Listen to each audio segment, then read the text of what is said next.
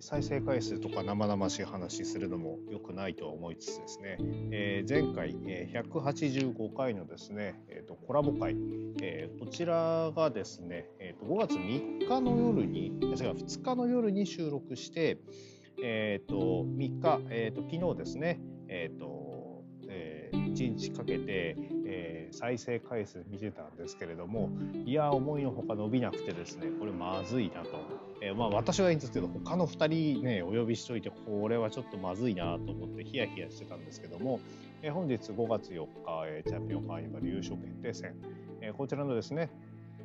えー、直前に見直したところですね再生回数そこそこ伸びててですね。でまた今もちょっと伸びててくれててですね。まあやっぱり、えー、祝日だったってこともあって普段通勤とかで聞いてる人とかがあんまり聞かなかったのかなと思いつつ、えそれでも、え直前には、え聞いてくれたっていうことそして終わった後もですね、えー、と聞いてもらえてるってことは非常にありがたいなと思っております。え、そんなわけであの今日はですね5月4日、え、この時点でですね、え、チャンピオンカーニバル、え、いよいよ全、え、試合が終わりましたので、え、そちらのレビューを始めたいと思っております。大好評最強ワイルドにホゲホゲとこの番組は多感な時期にプロレスと最強スーパープロレスファン列演に出会ってしまったハッセル・ジョボが長い年月を経ていろいろ悟ったつもりで全く悟れていないプロレスのあれやこれやについて好きに喋ってしまうポッドキャストです。えー、そんなわけでですね、えーと、少し夕方になりまして涼しくなったんでね、えー、散歩がてら、公園に出て、えー、こちらですねチャンピオンカーニバル、えー、日本プロレス、えー、2022チャンピオンカーニバル、えー、最終戦、えー、後楽園ホール大会、えー、こちらのレビューを行ってまいりたいと思います。えー、186回ですね。はい。えー、第1試合、えー、タッグマッチ、えー、こちらがですね、えー、大森高尾井上亮 VS、えー、田尻熊嵐ということで、えー、こちらちょっとプレビューでも喋ったんですけども、実は田尻熊嵐組っていうのが、個人的には非常に気になっておりますと、えー、そしてですね、えー、井上選手、ちょっと髪伸びてきたのかなっていうところでですね、えー気になったんですけどもなぜか大森さんが先発で張り切って出てきててですね、まあ、大森さんもチャンピオンカーニバルっていうねその、えー、大舞台、まあ、なかなかちょっと最近は参戦、えー、してないんでねあれなんですけどもそういうリーグがあると気合入ってくるのかなと思いました。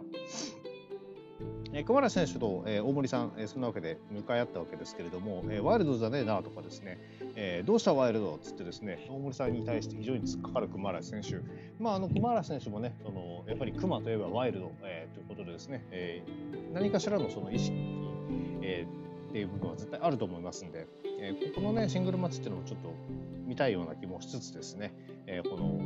まあ、好きな選手同士の対戦っていうのはやっぱり楽しく見ることができます。えー、最後はですね、えっ、ー、と、あ、そうそうで、あの、和田恭平レフェリーがですね、全日本プロレス TV の解説でですね、あの決定打が出れば熊嵐選手も三冠ね、えー、いけるんじゃないのなんて話してたのが、あの評価が高くて、非常に、えー、熊嵐選手のファンとしてはですね、嬉しい限りであります。えー、試合はですね、井上選手の攻撃を受け切って、ですね、最後はカウンターのクロスボディ一戦ということで、えー、どっしりのしかかった、えー、一撃を、えー、井上選手返すことができず6分34秒クロスボディアタックからの対固めで熊谷選手が勝利を収めております。第2試合、こちらタッグマッチがですね、イザナギブラックメンソーレ VS 大森福と児玉悠介という一戦でした。えーとですね、まあもちろんアジアタックのチャンピオンとして負けられない大森北と児玉悠介組だったわけですが、えーとえーあのそんなにそのなんつうのお笑いマッチにですねならない試合、まあ、もちろんねアジアタックチャンピオンがいるからっていうのもあるんですけれども、えー、前回のねあの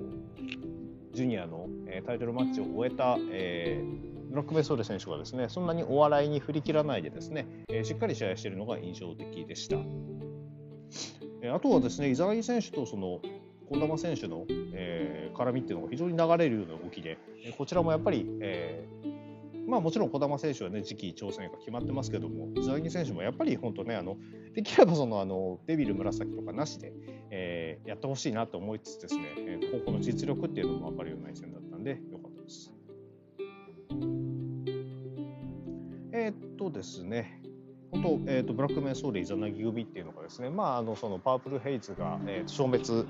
えー、していることによってですね組む機会も増えているわけですけれども、えーと、ここの連携っていうのが非常に良いなと思いましたが、えー、最後はですね児玉選手が、えー、ブラックメンソーレ選手をリング下に引きずり込んでいる間に、えー、レフリーのブラインドをついての大森北斗選手の金敵そして無双一戦ということで、えー、7分51秒無双一戦からの片指固めで大森北斗選手が、えー、勝利を収めております。うん、試合後はですねさらにイザナギ選手もですねリング下に引きずり込まれてしまってですね、えーと、ここからの流れで、えー、次の試合になるのかなとかちょっと、えー、期待してたんですが点点点というところです。え第3試合、えシングルマッチ、え佐藤光 VS エライジング隼人。こちらがですね、えーと、隼人選手、えーとまあ、最初はですねあの佐藤光選手の、えー、土俵にズガズガ入っててですね、もちろんその得意な、えーじゃあその土俵でどっちが強いかって言ったら佐藤光選手ではあるんですけれども、えーと、物おじせずねあの突っ込んでいく姿勢っていうのは非常に良いかなと思いました。いや本当あのー、胸張り手の合戦がこちら2人とも大音量でね出てまして第3試合そしてジュニアの試合とは思えないようないい音を出してましたんでいや気合入ってるなと、えー、チャンピオンカーニバルは、えーともちろんヘビー級のリーグだけどもプロレスジュニアもいるんだなずっと言い続けてた、え佐藤光選手とかですねそして、えー、隼人選手、えそのですね意地が見えた非常にいい好勝負だったと思います。あと印象的だったのはですねあの早瀬選手場外にそう佐藤選手を落として本来いつもであればねそのあのトペとかでね追撃するところをですねわざわざ降りてって打撃を打ち込んでリングに戻すっていうこういうその隙を作らないような動きっていうのを、えー、序盤ではですね、えー、組み込んでましてそこにもねあの勝ちに行きたいっていうのが出てたのかなと思います、え、ただ最後はですね、えーと、スワントンボムを、え、決めたところをキャッチされてそのまま、えーと、グラウンドの変形コブラツイストで締め上げられてですね、え、たまらずギブアップということで、え、あの解説の和田恭平レフェリーがねあのやっぱりそのもう少しグラウンドの方もしっかりやった方がいいってことを言ってたのはこの辺なのかなと、えー、単純に、えーと、フォール行くんじゃなくて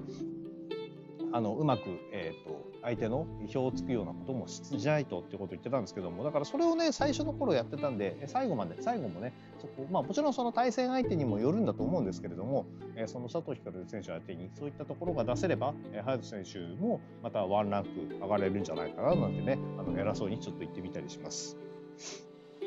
え試合後はですね、えちょっと面白かったのがですね、えーと佐藤光選手がですねあのリング下をこうこう叩きながら「おいお前いるんだろ」っつって「児玉そこにいいんだろ」っつって「お前の思うようにはさせねえからな」みたいなことを言っててですね。その隙に児玉選手が後ろにこう近づいてきててこう肩叩くんですけど「うるせえ今今ちょっと忙しいから黙ってろ」みたいなこと言ってですね。3回目ぐらいでね肩叩いてるのは児玉選手だって気づいてうわっつって驚くっていうあの演技力。いやもう最高ですね。本当に。あの真面目に、えー、戦う前回ひどい目に遭わされつつですねあのそういったところをですね、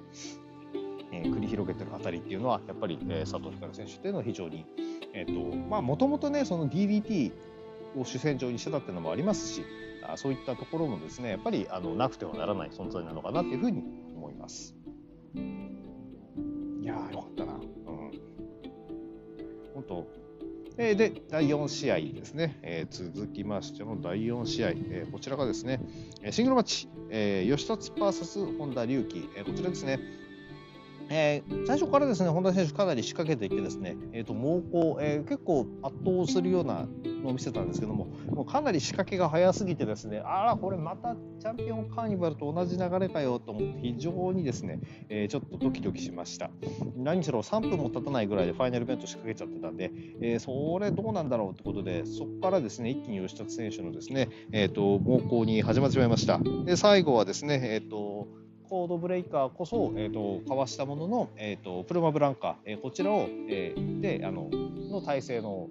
テイクダウンまで取られてしまってですね、えただここでですね、えーと、本田選手、まあ、あの試合を早く進めてた、えー、早い段階だったってこともあったんでしょうね。あの全然余裕でですねそれを、え丸め込んで、えしっかり3つ、えー、ホンダカーニバル初勝利を挙げたということでですね。いやーこれは。でチャンピオンカーニバル、えー、公式戦、えーでは、えー、0勝だったわけですがここでシングルマッチでですね。まず1つ、えーと、上を超えるような動きが見せられた。まあね欲を言えばあのファイナルベントでね思いっきり叩きつけてくれるところを見たかったわけですが、まあ、まずは1勝ということで、ね、あのどうしてもねやっぱり本田選手もねあの若くて体がでかい。そして結構上の方でも使われるってなるとですねいろんな人のですね、えーと、意見とかっていうのはどうしても辛口に見ます。もちろん私も辛口に見ます。けれども、えーと、そこはですねもう早くから抜擢してどんどん上で使われることによって得られる経験値っていうのはもう全然、えー、段違いだと思います。えー、それこそ、えーと、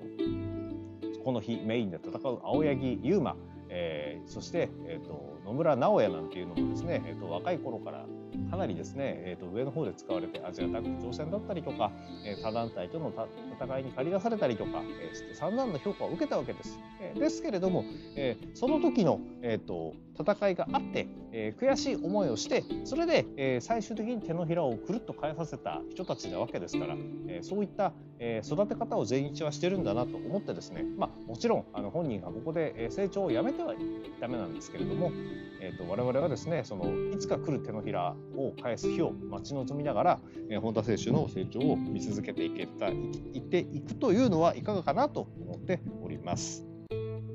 まあ手のひら返す前提で見てるとね返せなかった時に悔しいのはあるんでねそこの辺は実はさじ加減であったりするんですけどね。えー、でそんなわけで、えここでですね、えーと、ジャンボ鶴田23回忌、えー、追悼工業こちらの試合の、え、詳細が、えー明らかにされました。えー、注目すべきところとしましては、えーと、青柳兄弟と、えー、高木慎吾 X となっていた、えー、対戦出てたんですけども、えー、こちらどうもですね、えーと、X ここにですね入ってきたのがなんと T ホーク。X は T だったということでですね、えー、しかもですね、えーと、どうもあの青柳選手のコメントを聞くと,、えー、と先日の、えー、と後楽園還暦祭の時にその高木慎吾選手と当たったえーと、青柳選手が、えー、さらに続きを望んで、えーと、この試合が組まれたっていうのことを言ってましたんでいやこれは本当にねいやあの高木選手の、え、暴れっぷりに対して、えー、と青柳選手がどのように、えー、対抗するのか。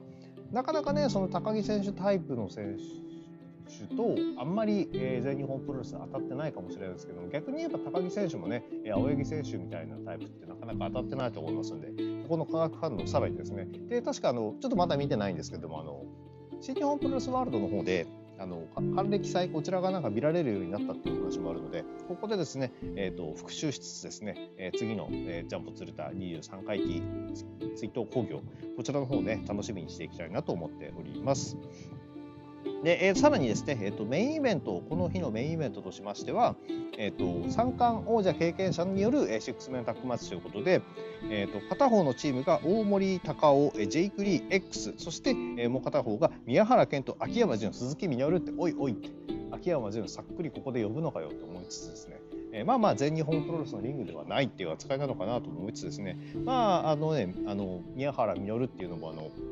全日本プロレス配信、えーと、アベマの方でですねやってる方でのその禁断の扉ってことでもありますし、えー、秋山実組なんてのもねあの性格が悪い同士みたいな、えー、チームとしても成り立つかもしれません。で一方の方はねあの大森、えー、ジェイクということでですね長身、えー、かなり、えー、大きな選手同士のタッグということでじゃあここに入ってくる、えー、3人目の X、えー、三冠経験者一体誰が入ってくるんだろうということですね、えー、期待が膨らむなと思っております。あけぼのいやいやいや、まだ体調どうなんだろうな。うん、それは、それだったらちょっと非常に見たい気がします。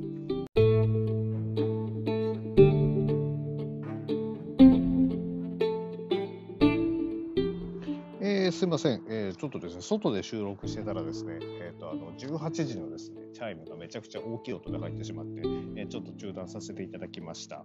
えー、第5試合から、えー、進めさせていただきたいと思います。えー、宮原健人、青柳敦樹、野村拓也 VS ティーホーク、入江茂弘、鬼塚一世ということで、えー、とこちらはですね、えー、ネクストリーム VS ストハーの一戦に、えー、ネクストリームの方に野村拓が入っているというですね、またこれ面白い、えー、試合となっておりました。えー、新原の入場を冷めた目で見る野村拓と思いきや、えー、337拍子はですね途中から乗っかったりしててですね、えー、でも若干やっぱり何か緊迫した雰囲気が流れる2人。えー、連携大丈夫なんだろうかと思っておりました。えー、宮原選手最初ティーホーク選手を呼び込んでですね、えーと、お互いのラッシュ、えー、これですね最初からハイスピードで進めるこれさすがに素晴らしいですねで、えー、いよいよ、えー、野村にタッチってなったところでですね、えーと、宮原選手が、えー、コーナーに戻すところですね、えーと、その宮原選手をビンタして野村選手が入ってくるっていうですねいや素晴らしい。でここでですよ、えーと、鬼塚選手と、えー、野村拓選手のですねバッチバッチがですね、このこれチャンピオンカーニバルでもこんなバッチバチ見れなかったなってくらいですねすっげえいいバッチバッチやってですねえー、さらに鬼塚選手ですね、コーナーに控える宮原選手にですね、思いっきり突っかけていく。いやー、若手がね、あのエースに突っかけていってくっていうこのシチュエーションって非常にあのいいんですがこれを外の選手にやられちゃうとね、えー、全日本若手何しとんねんっていう話になるんでね、えー、全日本の若手ももうちょっと頑張ってください。えー、でそれでですねやられてもちろんやられっぱなしじゃないのが宮原健人もう本当大人げなくですね鬼塚選手を場外でいたぶるっていうことでですね、えー、本当にこれはやっぱりまあまあエースらしいというか。えー、プライドがね許さないだろうなっていうのが見えてくるんでそれがそれそうそれで逆に返されることを分かってて突っかけたね鬼塚選手っていうのもやっぱり良かったなと思います。試合中はね野村選手が、えー、攻めるとやったら「行け拓也行け拓也行け!」ってすげえね激飛ばしててですね、えーと、言ってたんですけども、えーと、ティーホーク選手が出てきた時にですね「俺も拓也や!」っつってですね、えーと攻撃してたのがちょっと面白かったです。えー、最後はストハーのね、あのものすごい精度の連携がですね、えーと、決まりまして、敦貴が取られてしまった敦貴選手が取られてしまったわけですけれども、えーと、この試合、いや本当ね、あの後楽園ホールで、えー、この、えー、セミ前ですよね、なのにこんな試合見られるって本当にすごかったなもっとね同じ組み合わせで何回でも見たいようなずっと見続けていられるんじゃないかと思えるような試合でした。えー、試合後、えーと、握手をね、あの野村拓選手に宮原選手が求めたわけですが、えー、これをやっぱり、えー、野村拓が、えー、ピンタで返すということで、えー、宮原健人 VS 野村拓也、えー、ネクストもあるのかなっていうふうに思っております。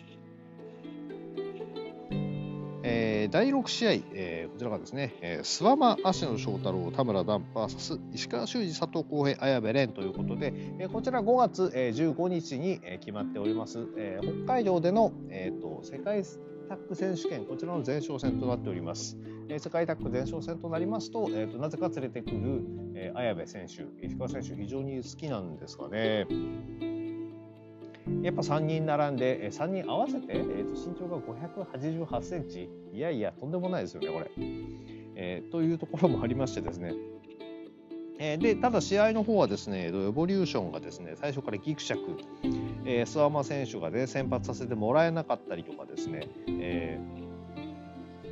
えー、足野選手のタッチもですね、えーと、田村ダウン選手の方に行ったりとかってことでですね、えーと、でまあ、綾部選手が田村ダウン選手を、えー、捕まえてですね、えー、さらに、えー、ツインタワーズにも捕まる展開、いや膝、膝、膝、膝、やめて止めて、やめて止めて、やめてっていうぐらいですね、えー、長く捕まってたわけですけれども、えーと、ダウン選手、えー、一番の見せ場のところとしましては、えーと、エルボーをダッキングでかわしてですね、えー、と俵返し、こちらで佐藤浩平選手の、えー、巨体をですね投げ切る、えこれ素晴らしかったですね。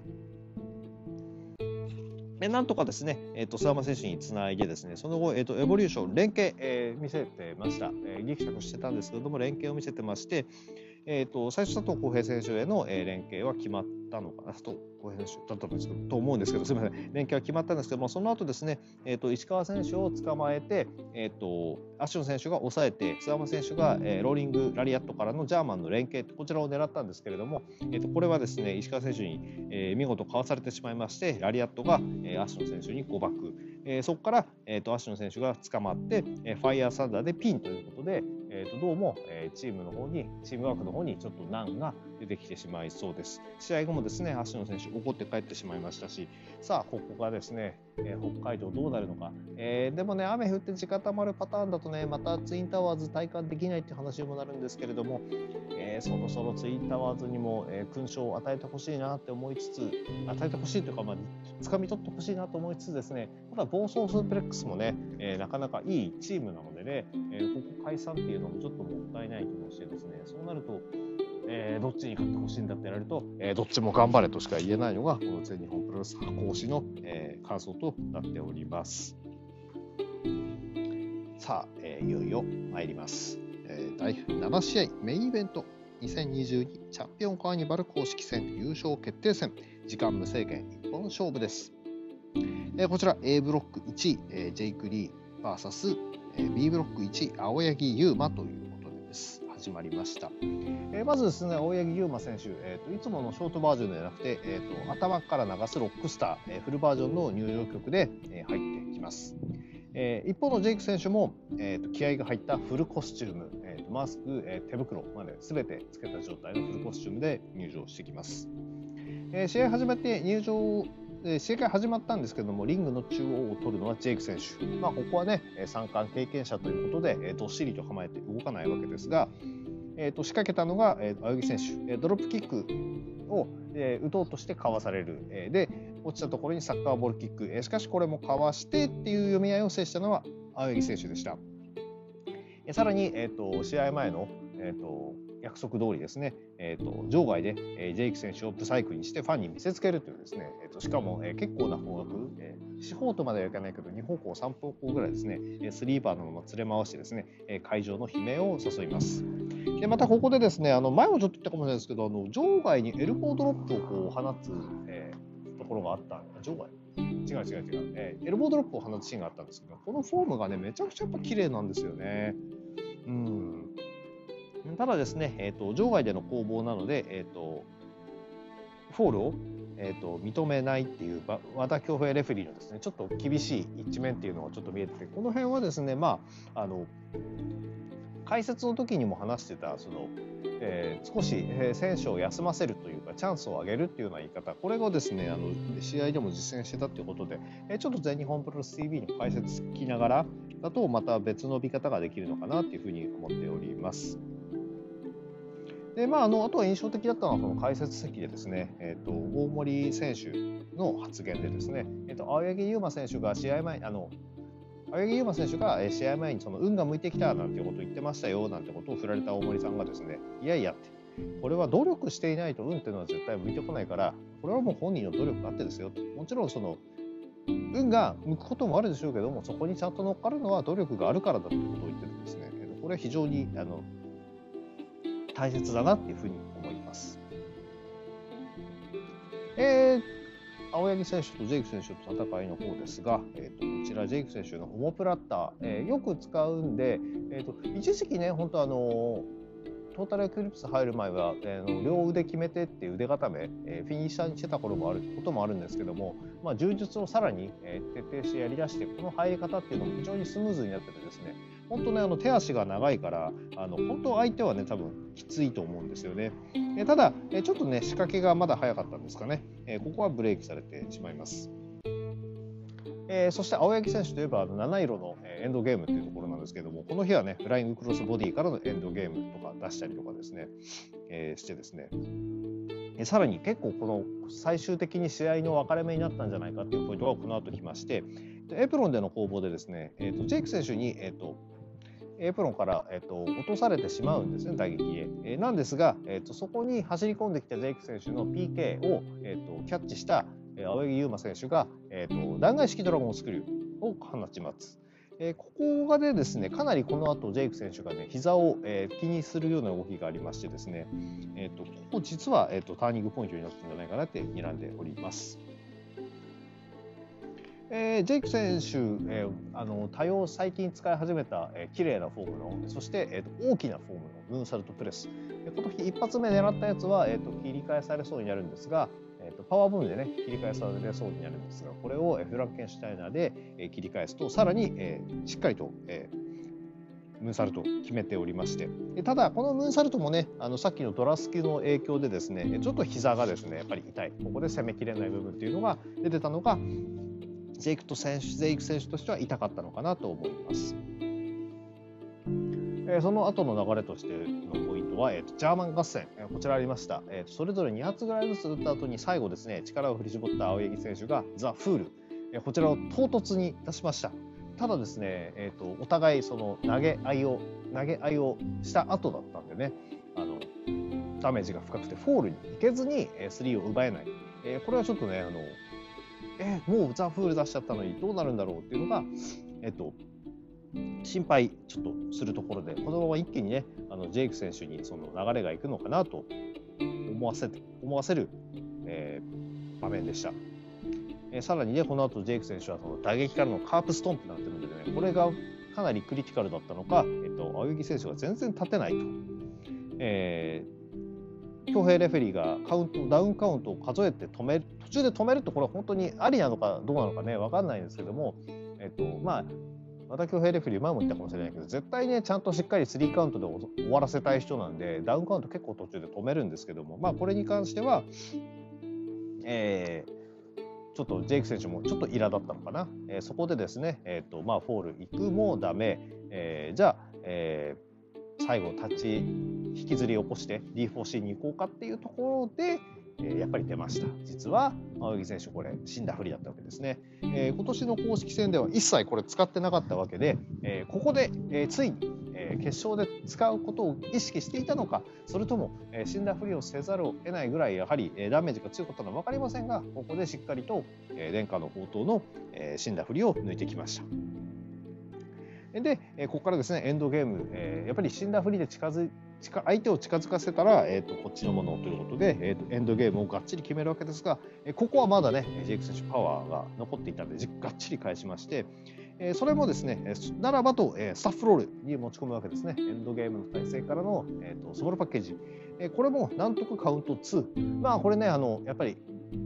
やっぱり一番最初のえーと、時っていうのから一度見たことがあるとやっぱり対抗策はあるんでしょうけれどもそれでもね結構がっちり決まってて怪しいかなと思ったんですけれどもここはなんとかジェイク選手返しました、えー、そして、えーと、今度はジェイク選手の反撃、えー、膝を叩き込んで動きを止めたドクターボム。いやこの落ち方もねあのなんていうんですかね頭から落ちるわけじゃないんですけどもしっかりと,、えーと刺さる。なんていうんですかなあの畳んだ状態でしっかり落ちる。いい叩きつけ方だったんでね。あのこれが出ました。そしてさらにですよあの隠し技のシャットダウンバックドロップ。要は両腕を抱え込んでのバックドロップも出たんですが、えーと、ここで、えーと、なんとフォールに行かなかった。ジェイク選手、えー、さらにダメージを与えることを選んで正面からのジャイアントキリングで、えーと、青柳選手の、えー、体力を奪う。そしてとどめの、えー、後頭部からのジャイアントキリングといったところをですね、えーと、まだ青柳選手生きてました。えこれをですね、え、ジャーマン、え、そしてロコモーション3連発のジャーマンということで、えー、いきまして、え、ロックスターバスター。ただこれは、えーと、こらえられて、え、ジェイク選手ハイキックで、え、対抗するんですがこれをかわした青柳選手がスピンキック。そこからさらに追撃のスピンキックで、え、最後は、えー、成長ロックスターバスター。そこからの、え、ザ・フールとつないで、えーと、なんと、えー、前年度覇者ジェイク選手を、えー、撃破、えー、史上最年少優勝者、えー、26歳にて、えー、チャンピオンカーニバルを制することに成功しました。青柳優馬選手おめでとうございます。なんかもうね最後の方ちょっと技の羅列になってしまったんですけどもうここねもう本当にあのぜひ、えー、映像で見てほしくてですね。いやー本当最後ハラハラして本当にあのジェイク選手のハイキックこをかわしてのスピンキックっていうのがかなりターニングポイントだった気がします。えー、で試合後はですねえーと、青柳選手がですねジェイク選手に対して散々悪態ついたけれどもと全日本を盛り上げたいっていう気持ちは一緒なんだから、えー、一緒に全日を盛り上げようぜっていう言葉をかけます。もちろんねそのチーム再編っていう意味ではないと思うんですよただ、えー、この2人が戦うことによって全日本プロレスが盛り上がるっていうのは間違いないと思うんでねトータルエクリプスっていうチームからねジェイク選手いなくなるっていうのはさすがにもったいないと思うし青柳選手がトータルエクリプスっていうのもちょっとねなんか変な気がするんでちょっとどういう意図があるのかは、えー、この辺の後の、えー、と流れっていうのをですね考えていかなければあの流れをがどうなるか、えー、予想していかなければならないところだと思うんですけどね。ただねそのさっきも言いましたけどこの暴走スープレックスとかエボリューションの方の分裂危機っていうのもねちょっとちらほら見えてるんでその辺も合わせてもう全部ひっくるめて、えー、一新する可能性っていうのもちょっとあるんでね、えー、本当に目が離せなくなってきております。えー、この結果をもちまして、えーと、青柳優馬選手、えー、5月15日、えー、札幌、えー、北海道での、えーと、三冠戦に、えー、挑戦を表明します。えー、宮原健人選手を呼び出しまして、えー、宮原選手ですね、どうも侍 TV の方の解説席にいたらしいんですけど、もう解説席にいる時点からベルト巻いてて呼び出される気満々だったっていうこれさすがチャンピオンになるもののねあの心構えっていうのすげえなと思いながらですね、えー、負ける気はねえぞっていうことででですね、えーと、青柳選手が、えーと、握手を求めるわけですが、えーと、これは、えー、これに応じず背を向けるわけですが、えー、青柳選手に背を向けてはいけません。えーと、後ろから掴んでですね、えーと、ジャーマンしようとしてですね慌てて逃げる宮原健人そして、えー、その、えー、ジャーマンで投げようとしたことをオールジャパンジョークだということで、えー、切り返す青柳優馬この2人の関係っていうのもね本当に素晴らしいです。あの隣に5ついつでも寝首をかく準備ができているそれはねもちろん青柳選手に限らずですね宮原選手だってあのちょっとでもねあの自分を超えようとしたら叩き潰す気が多分満々でいると思いますのでそういう関係の2人っていうのは非常に素晴らしいなと思っております。え最後はですね青柳龍馬選手がですね、えーと、ワクワクドキドキそしてヒヤヒヤの全日本プロレスを、え届けてくれるということを約束してくれましたので、え我々もですね、えー、ワクワクドキドキそしてヒヤヒヤしながらこれからも全日本プロレスを追い続けていきたいと思います。えー、そんなわけで約1ヶ月ですね、え、チャンピオンカーニバル追いかけてまいりました。いや今年もね熱い戦いが繰り広げられて、え、まあちょっと前回のねコラボ会の時にもちょっとねあのこの戦いがね世間に届いてないのが非常にもったいないっていう話をさせてもらいましてですねあの本当申し訳ないけど数年前のチャンピオンカーニバルのあの時短試合が多かった時に比べたら今すごくね今年の試合どれも良い試合ばっかりなんでねあのぜひどっかのタイミングでねあの全日本プロレス TV に入る機会があったら、えーと、今年の入ってない人はですよ、えー、今年のですねチャンピオンカーニバルの方も振り返ってもらえるとあの本当に外れがない大会だったかなと思いますのでぜひ、えー、見てみてください。えー、そんなわけで、えー、本日は、えー、この辺にしたいと思います、えこの番組では皆さんの、えご意見ご感想をお待ちしております、えー、ツイッターのハッシュタグ強方言でのつぶやきや、えー DM リプライまたは質問箱の方に何かお書きいただければお返事させていただきます、えそれでは皆様、えワイルドな一日をお過ごしください。